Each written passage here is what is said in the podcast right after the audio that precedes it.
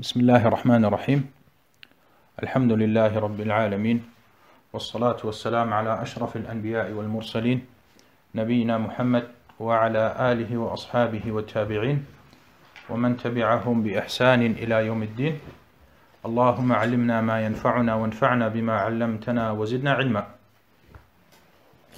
Herzlich willkommen, Hayakumullah, zum heute 20. Unterricht.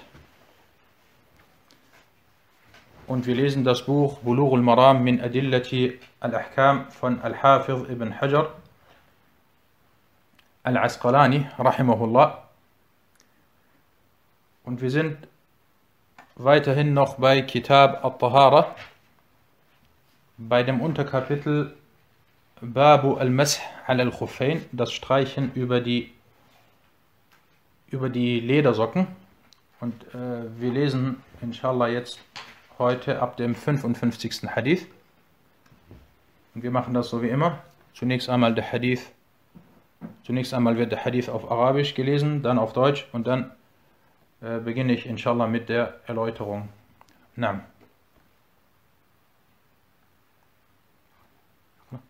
اقرأ بسم الله الرحمن الرحيم الحمد لله رب العالمين وصلى الله وسلم وبارك على نبينا محمد وعلى آله وصحبه أجمعين. أما بعد فبأسانيدكم إلى الحافظ ابن حجر رحمه الله تعالى قال وعن صفوان بن عسال رضي الله عنه قال كان رسول الله صلى الله عليه وسلم يأمرنا إذا كنا سفرا ألا ننزع خفافنا ثلاثة أيام ولياليهن إلا من جنابة ولكن من غائط وبول ونوم أخرجه النسائي والترمذي واللفظ له وابن خزيمة وصححاه نعم أحسنت Der 55. Hadith Safwan ibn Assal, möge Allah mit ihm zufrieden sein, berichtete. Der Gesandte Allahs, Allahs Segen und Frieden auf ihm, pflegte uns anzuordnen, wenn wir uns auf einer Reise befanden, drei Tage und Nächte lang unsere Ledersocken nicht auszuziehen, außer aufgrund von Janaba, aber nach Stuhl, Urin und Schlaf nicht. Überliefert von An-Nasai At-Tirmidhi, von dem der Wortlaut stammt, und Ibn Khuzaymah, und diese beiden stuften ihn als authentisch ein. Beginnen wir zunächst einmal mit den Hadith-wissenschaftlichen Nutzen aus dieser Überlieferung. Der Überlieferer Safwan ibn Assal. Auch wenn vielleicht viele noch nie diesen Namen gehört haben und wahrscheinlich nicht mal wissen, dass dies ein Sahabi, also ein Prophetengefährte ist, so ist er einer der edlen Propheten oder so gehört er zu den edlen Prophetengefährten. Er hat insgesamt an zwölf Schlachten mit dem Propheten والسلام, teilgenommen. Und Abdullah ibn Mas'ud sagte, Safwan ibn Assal al-Muradi berichtete mir, ich kam zum Propheten, Allah Segen und Frieden auf ihm, während er sich in der Moschee auf seinem roten Mantel stützte. Ich sagte dann, O Gesandte Allahs, ich bin gekommen, um nach dem Wissen zu streben. Er, der Prophet, sagte, Willkommen, o Student des Wissens. Wahrlich, der Strebende nach Wissen wird von den Engeln mit ihren Flügeln umsäumt. Und er verstarb ungefähr im Jahre 40 nach der Hijra radiallahu an. Also einer der Sahaba, die an fast jeder Schlacht beteiligt waren. Der Hadith oder die, äh, die Einstufung der Authentizität des Hadith. Dieser Hadith ist authentisch. Er wurde von An-Nasai, At-Tirmidhi und Ibn Khuzaymah überliefert, so wie es Ibn Hajar erwähnte aber er wurde auch zusätzlich von Ahmed und Ibn Majah überliefert. Was machen wir, wenn wir hören, dass ein Hadith von At-Tirmidhi überliefert wurde?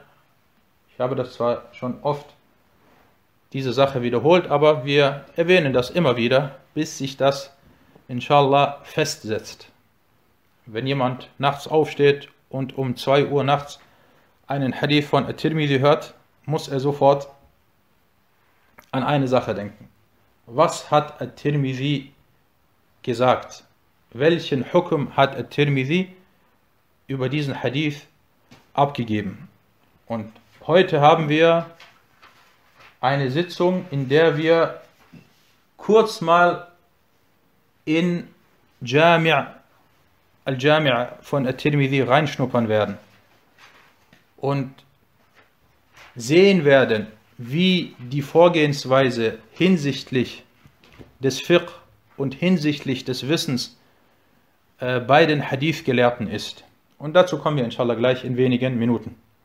Al-Tirmidhi, er sagte, nachdem er diesen Hadith überlieferte, هذا حديث حسن صحيح.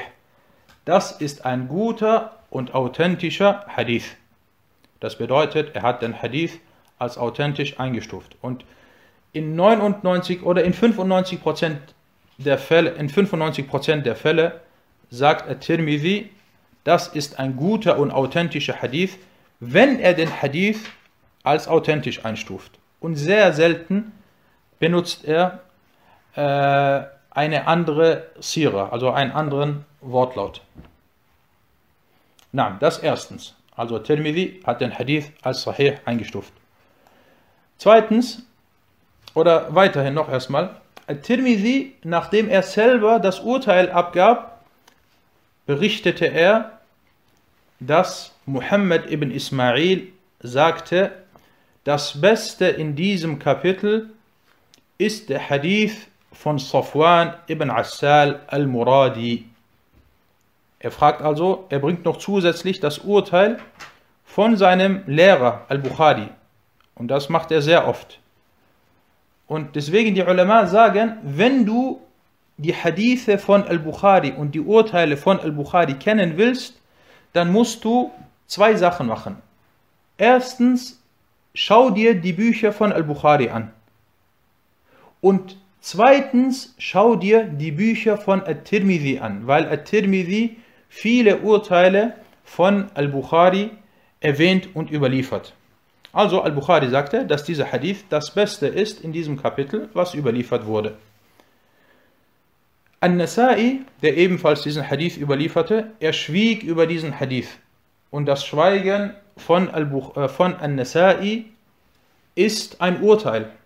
Wenn er schweigt, dieses Schweigen selbst ist ein Urteil. Ja, das bedeutet, dass dieser Hadith bei ihm salih ist, dass dieser Hadith bei ihm gut oder annehmbar, annehm, äh, annehmbar ist. Ibn Khuzayma überlieferte ebenfalls diesen Hadith in seinem Sahih-Werk und das deutet auch darauf hin, dass dieser Hadith authentisch ist bei ihm. Weil, wenn er einen Hadith in seinem Sahih-Werk überliefert, dann ist er authentisch, es sei denn, er spricht darüber. Und äh, Sheikh Abdullah Sa'ad sagte, die Überlieferungskette ist gut. Kommen wir zum zweiten Bereich, der mit diesem Hadith zu tun hat, zu den fiqh-wissenschaftlichen Nutzen aus diesem Hadith. Imam Tirmidhi machte folgendes. Und zwar, er erwähnte zunächst einmal äh, die Kapitelüberschrift. Er sagte, Babul Mashi al-Khuffaini lil Musafiri wal Muqim. Kapitel das Streichen über diese Ledersocken für den Reisenden und den Sesshaften. Das ist Nummer 1. Harun zählt vielleicht mit, wie viele Sachen jetzt kommen werden. Nummer 1, Kapitelüberschrift. Nummer 2, At-Tirmidhi erwähnt dann den Hadith von Safwan ibn Assal und einen anderen Hadith noch. Das ist Nummer 2. Also er überliefert den Hadith. Weiter, was macht At-Tirmidhi? Danach sagt er, Hada Hadithun Hasanun Sahih. Das ist ein guter und authentischer Hadith. Weiter, was macht Tirmidhi? Und wir sind immer noch beim gleichen Kapitel und beim gleichen Hadith. Dann redet At-Tirmidhi ausführlich, ungefähr zehn Zeilen lang, über die Überlieferer und wer diesen Hadith überliefert hat, was sie über diesen Hadith gesagt haben. Das habe ich jetzt nicht erwähnt, weil das ist sehr lange und das ist ein spezielles Wissen. Na, danach erwähnt er die Aussage von Muhammad ibn Ismail al-Bukhari, was ich schon erwähnt hatte, hat immer noch mit den Hadith-wissenschaftlichen Nutzen zu tun. Dann redet er weiter. Und das habe ich hier. Hier. Und zwar sagte dann Abu Isa al-Tirmidhi, wie viele Punkte haben wir bisher, Harun? Wie viele Punkte haben wir bisher? Was, wie viel hatte ich aufgezählt? Ah, Harun ist noch am Zählen. Wer weiß, wie viele Punkte das waren? Bis, bisher. Nee, wir sind bei vier. Jetzt kommt der fünfte Punkt. Genau, vier, jetzt kommt der fünfte Punkt. Guckt, der fünfte Punkt. Imam Abu Isa al-Tirmidhi sagte, und dies ist die Ansicht der meisten Gelehrten unter den Gefährten des Propheten, Allah Segen und Frieden auf ihm, den Tabi'un und den Fiqh-Gelehrten, die nach ihnen kamen. Also er sagt, er redet über den Fiqh, er sagt diese Sache, worüber wir gesprochen haben, und zwar über, äh, dass der Prophet äh, ihnen anbefahl, dass sie drei Tage und drei Nächte äh, über die Socken streichen können. Er sagt, das ist die Ansicht der meisten Gelehrten unter den Sahaba und unter den Tabi'un und unter den Fuqaha. Und jetzt nennt er auch noch die Namen, wie zum Beispiel Sufyan al-Thawri, Ibn al-Mubarak, al-Shafi'i, Ahmad, Ishaq. Er erwähnt also jetzt auch noch die ganzen einzelnen Ansichten, die einzelnen Namen der Fuqaha, die darüber gesprochen haben. Sie sagten, jetzt zitiert er sie auch noch, sie sagten, der Ansässige streicht einen Tag und eine Nacht und der Reisende drei Tage und Nächte. Und es wurde von einigen Leuten des Wissens überliefert, dass sie keine Zeitspanne für das Streichen über die Ledersocken bestimmten. Jetzt bringt er auch noch die andere, die andere Ansicht, die es ebenfalls gibt. Und dies ist die Ansicht von Malik. Jetzt hat er also alle möglichen Ansichten erwähnt und hat auch noch Namen dazu genannt. Und jetzt kommt der Tarjih von ihm, also was er als, äh, was, was die stärkere Meinung ist. Er sagt dann, die Bestimmung der Zeitspanne ist jedoch richtiger. Ist das Fiqh oder ist das nicht, nicht Fiqh? Das, was er hier äh, macht. Ist das ausführlich oder ist das nicht ausführlich? Hat er irgendetwas vergessen oder hat er äh, etwas nicht ausführlich genannt? Und das ist, und ich sage euch, das ist die Vorgehensweise der Muhaddithun und vor allem von Abu Isa at-Tirmidhi. Also wenn du sein Buch liest, wenn du sein Buch liest, du, du hast, wir haben jetzt hier sechs Sachen. Wir haben sechs Sachen. Das habe ich auch unten äh, Malisch, wir, äh, weil ich das als wichtigen Punkt sehe, reden wir etwas ausführlicher. Und zwar, ich habe diese Worte von Tirmidhi angeführt, um den großartigen Fiqh, den man aus den Sunna-Werken entnehmen kann, zu verdeutlichen. Vor allem bei Tirmidhi ist das seine Vorgehensweise. Erstens, er bringt die Kapitelüberschrift. Zweitens, er überliefert den Hadith. Drittens, gibt er dann fast immer ein Urteil über den Hadith ab. Viertens redet er ausführlich über die Hadith-wissenschaftlichen Aspekte. Und das macht er fast immer, sehr, sehr ausführlich. Fünftens, dann geht er auch noch zusätzlich auf den Fiqh Hadith ein. Und sechstens, er erwähnt auch noch zusätzlich die Aussagen vieler Fuqaha. Und nicht nur irgendwelche Fuqaha. Er, er sagt nicht nur, Malik hat gesagt, äh, Shafi'i hat gesagt, Ahmed hat gesagt, Abu Hanifa erwähnt er nicht. Abu Hanifa erwähnt er nicht. Aber diese Fuqaha er beschränkt sich nicht nur auf die, sondern er erwähnt, was ja noch viel wichtiger ist.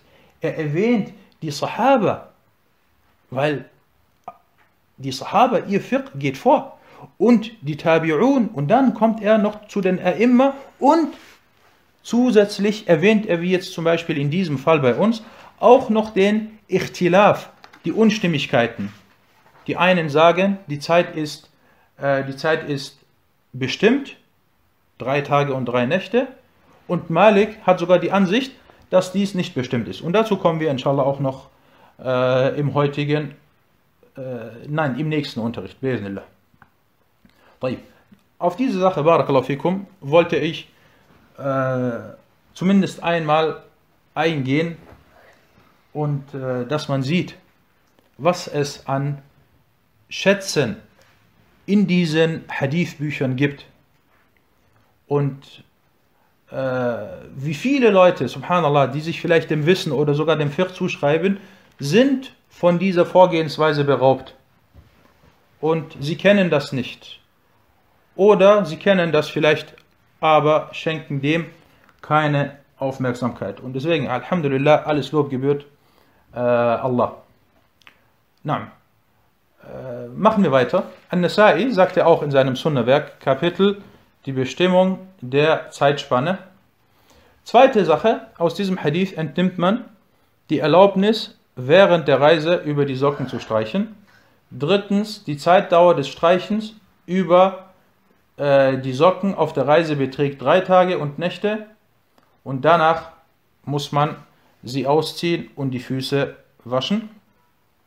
Viertens, das Streichen über die Füße ist nur bei der kleinen rituellen Unreinheit gestattet. Sprich, wenn man zum Beispiel geschlafen hat oder wenn man äh, ins Bad gegangen ist. Äh, in diesen Fällen darf man dann danach über die Socken streichen, aber nicht bei der großen Unreinheit. Nicht bei der großen rituellen Unreinheit, äh, wie im Janaba-Zustand. Hierbei, wenn das äh, zustande kommt, müssen die Füße laut Ijma' äh, gewaschen werden, also laut Konsens oder Übereinstimmung. Und die Allgemeinheit des Hadith deutet darauf hin, dass man über jegliche Art von Socken streichen darf. Abgesehen davon, ob sie neue und gut erhaltene Socken sind oder ob es alte und zerrissene Socken sind. Und die Socken vieler Sahaba waren zerrissen, weil die meisten Sahaba, sie waren arm. Und viele hatten von ihnen teilweise löchrige und zerrissene Socken.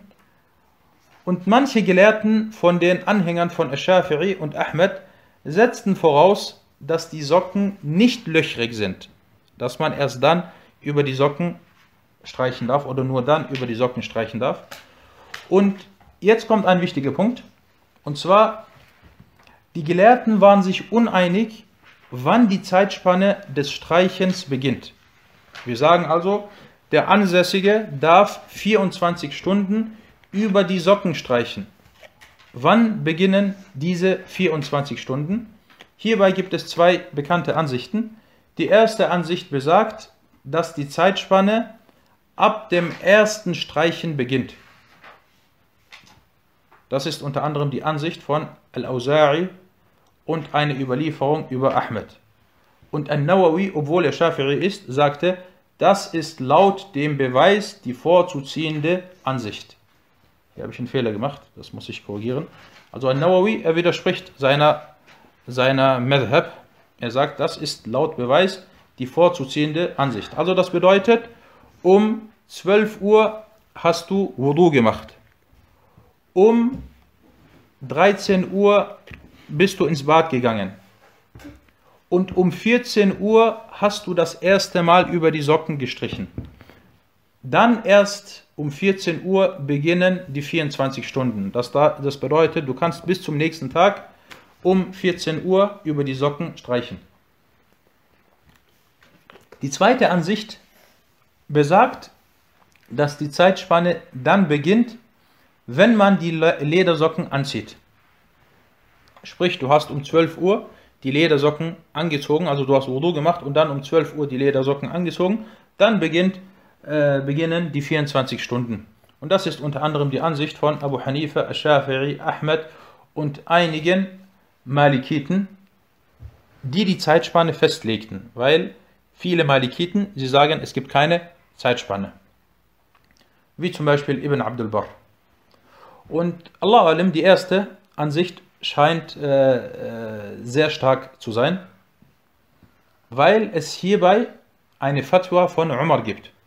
Und zwar Umar, Sa'ad und Abdullah ibn Umar, sie stritten sich über diese Thematik und sie kamen dann zu Umar radiallahu an und Umar sagte, man streicht über sie bis zur selben Stunde am folgenden Tag oder in der folgenden Nacht. Das bedeutet, ab dem Zeitpunkt, wo man, wo man äh, das erste Mal gestrichen hat. Und das ist eine Fatwa von einem Sahabi, von einem der vier äh, rechtgeleiteten Khulafa. Und uns wurde befohlen, äh, der Sunna des Propheten und der Sunna der Khulafa zu folgen. Und deswegen, diese Meinung ist sehr stark. Äh, kommen wir zu einigen Meinungsverschiedenheiten unter den Gelehrten. Imam Ahmed rahimahullah vertrat die Ansicht, dass es auch erlaubt ist, über normale Socken zu streichen, die nicht aus Leder hergestellt wurden. Und Ibn Taymiyyah sagte, Imam Ahmed vertrat, vertrat die Ansicht, dass es in Ordnung ist, über die Socken zu streichen, die ohne Sandalen getragen werden, wenn man damit laufen kann und sie fest am Fuß haften. Sprich also über normale Socken, mit denen man aber laufen kann die nicht sehr dünn sind, die nicht durchsichtig sind, sondern normale Socken, mit denen man theoretisch, mit denen man theoretisch äh, laufen kann. Na, und äh, das wurde über viele Sahaba, insgesamt glaube ich acht Sahaba oder neun Sahaba überliefert, dass sie auch über ihre Socken gestrichen haben. Und so sagte, überlieferte Abdurrazaq al-San'ani in seinem Musannaf, dass Ibn Umar es pflegte, über seine Socken und Sandalen zu streichen.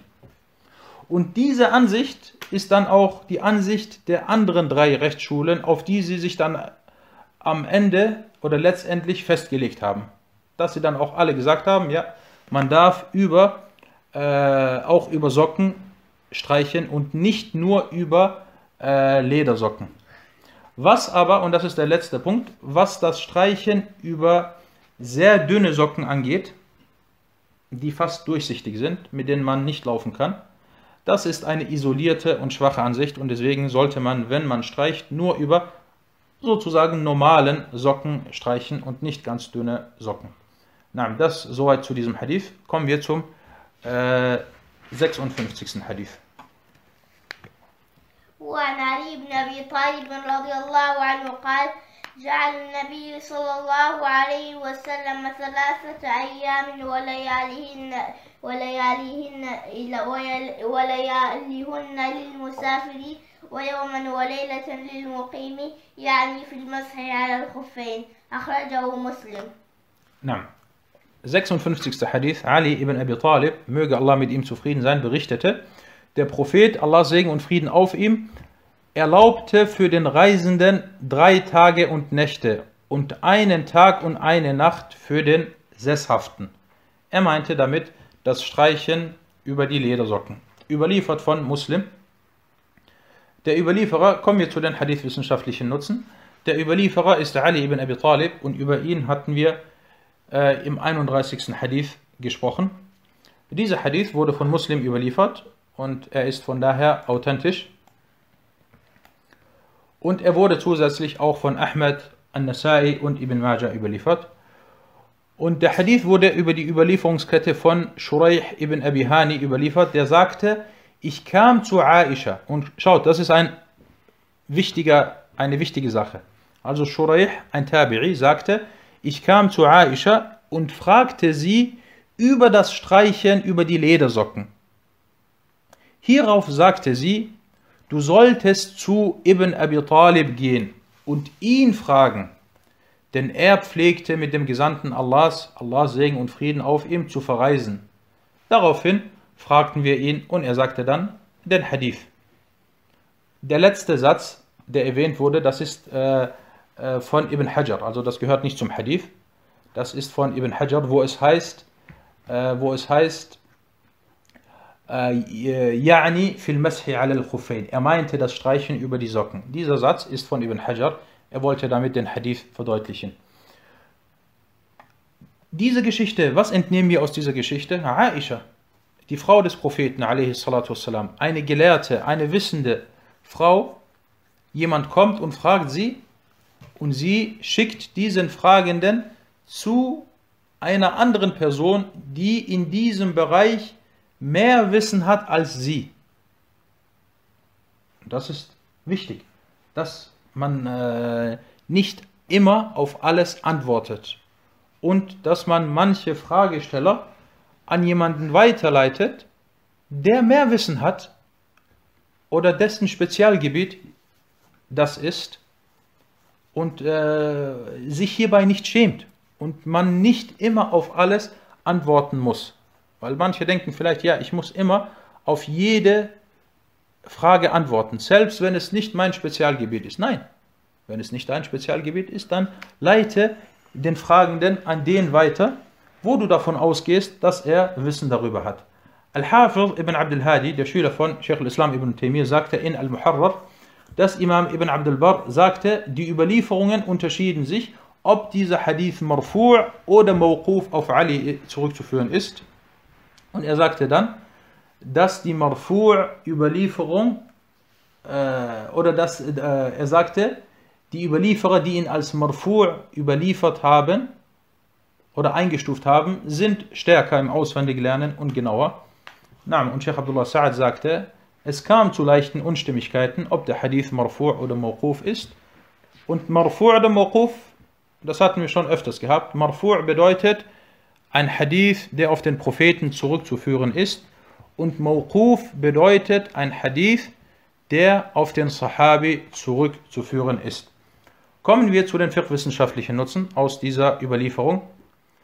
Äh, erstens, die Zeitspanne für das Streichen dauert einen Tag und eine Nacht. Die Berechnung beginnt, wie schon erwähnt, ab dem ersten Streichen bis zum nächsten Tag zur gleichen Uhrzeit. Und beim Reisenden sind es drei Tage und drei Nächte. Äh, die Zeitspanne für das Streichen über den Turban oder das Kopftuch ist die gleiche Zeitspanne wie beim Streichen über die Socken.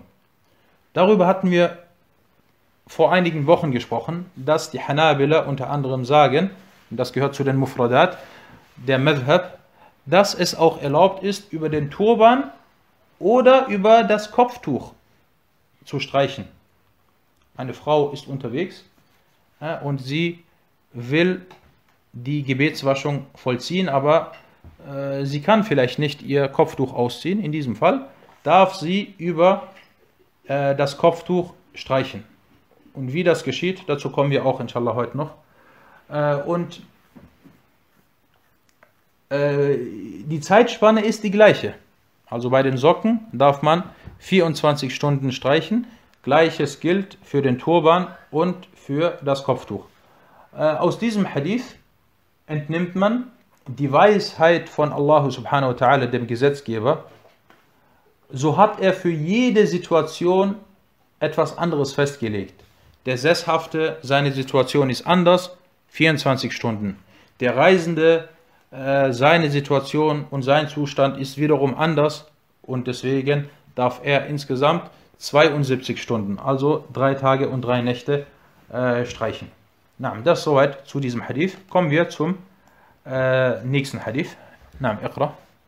وعن ثوبان رضي الله عنه قال بعث رسول الله صلى الله عليه وسلم سرية فأمرهم أن يمسحوا على العصائب يعني العمائم والتساخين يعني الخفاف رواه أحمد وأبو داود وصححه الحاكم نعم أحسنت 57. Hadith Thauban, möge Allah mit ihm zufrieden sein, berichtete, der Gesandte Allahs, Allahs Segen und Frieden auf ihm, entsandte eine Kompanie bzw. eine Truppeneinheit und ordnete ihr an, bzw. erlaubte es ihr, über die Turbane und Ledersocken zu streichen. Überliefert von Ahmed und Abu Dawud und Al-Hakim stufte ihn als authentisch ein.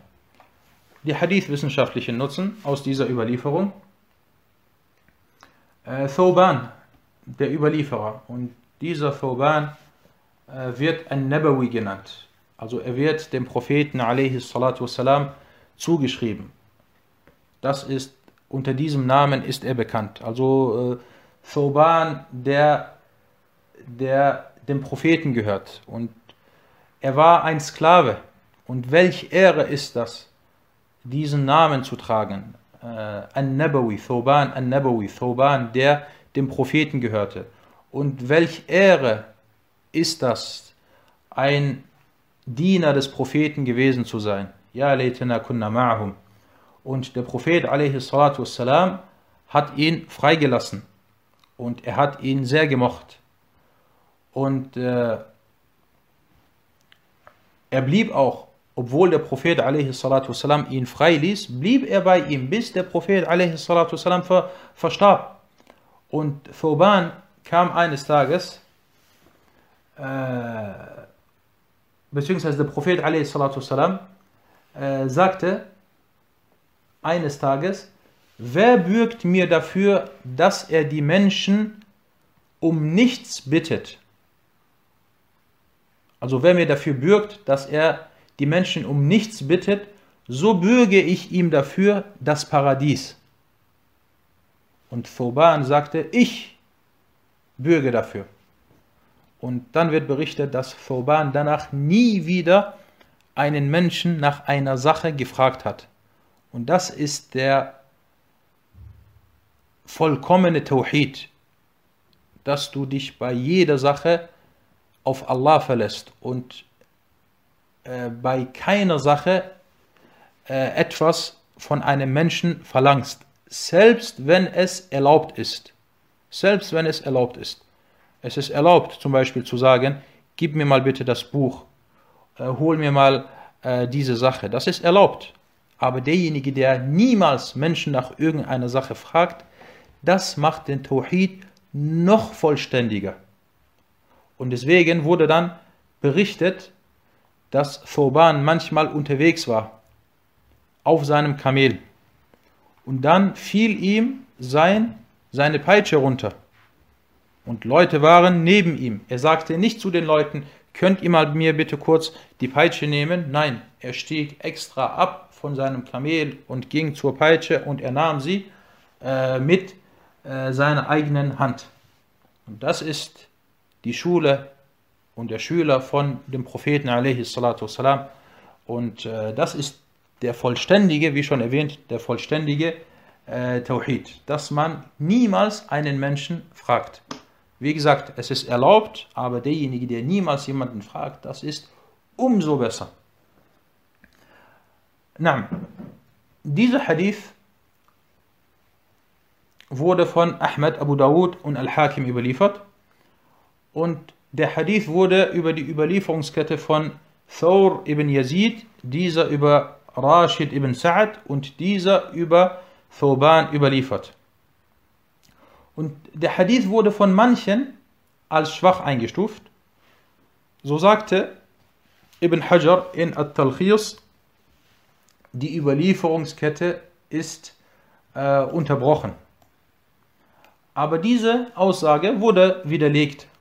Al-Bukhari, rahimahullah, legte mit Bestimmtheit fest und sagte, Rashid ibn Sa'ad hat von Thoban gehört, weil es gab manche, die sich unsicher waren und behaupteten oder sagten, dass Rashid nicht von Thoban gehört hätte. Aber Al-Bukhari hat dies widerlegt und die Aussage von Al-Bukhari oder die Einstufung von Al-Bukhari, so gibt es kaum jemanden, der, äh, der hier äh, seiner mit seiner Aussage oder dessen Aussage mit der Aussage von Al-Bukhari mithalten kann. Und äh, Abu Dawud überlieferte diesen Hadith und schwieg über ihn, was darauf deutet, dass er den Hadith als äh, Salih eingestuft hat. Al-Hakim stufte den Hadith als authentisch ein und sagte, er ist authentisch nach den Kriterien von Muslim. Imam Muslim hat eigene Kriterien, aber Ibn Abdul Hadi widerlegte diese Aussage von Al-Hakim. Er sagte, seine Aussage also von Al-Hakim, diese Aussage ist fraglich.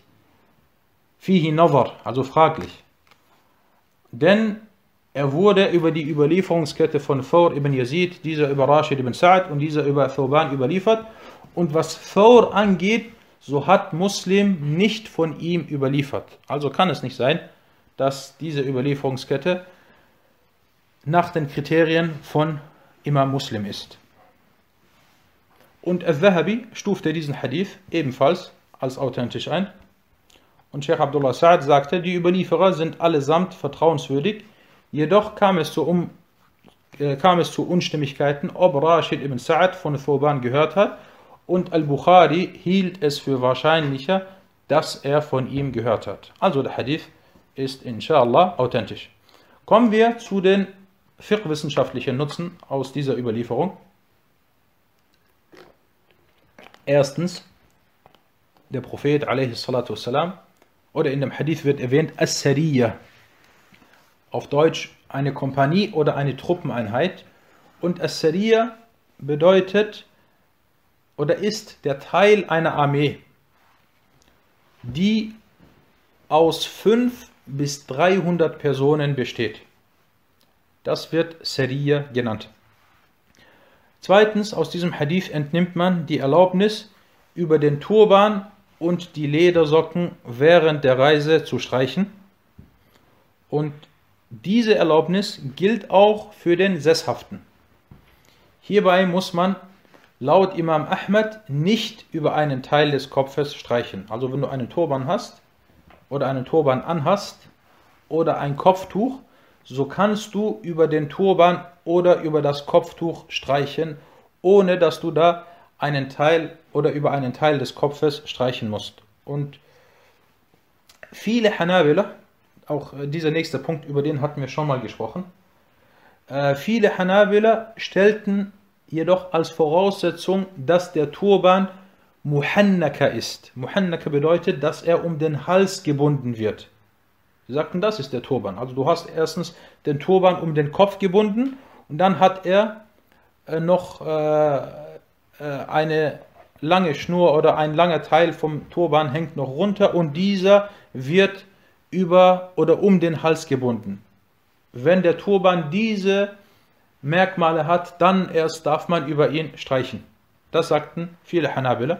Sheikh al-Islam ibn Taymiyyah, einer der großen Hanabila, dessen Ansicht hohen Stellenwert hat. Er sagte, er widersprach dem und lehnte diese Voraussetzung ab. Er sagte, Turban, Turban, fertig. Wenn es ein Turban ist, dann darf man über ihn streichen.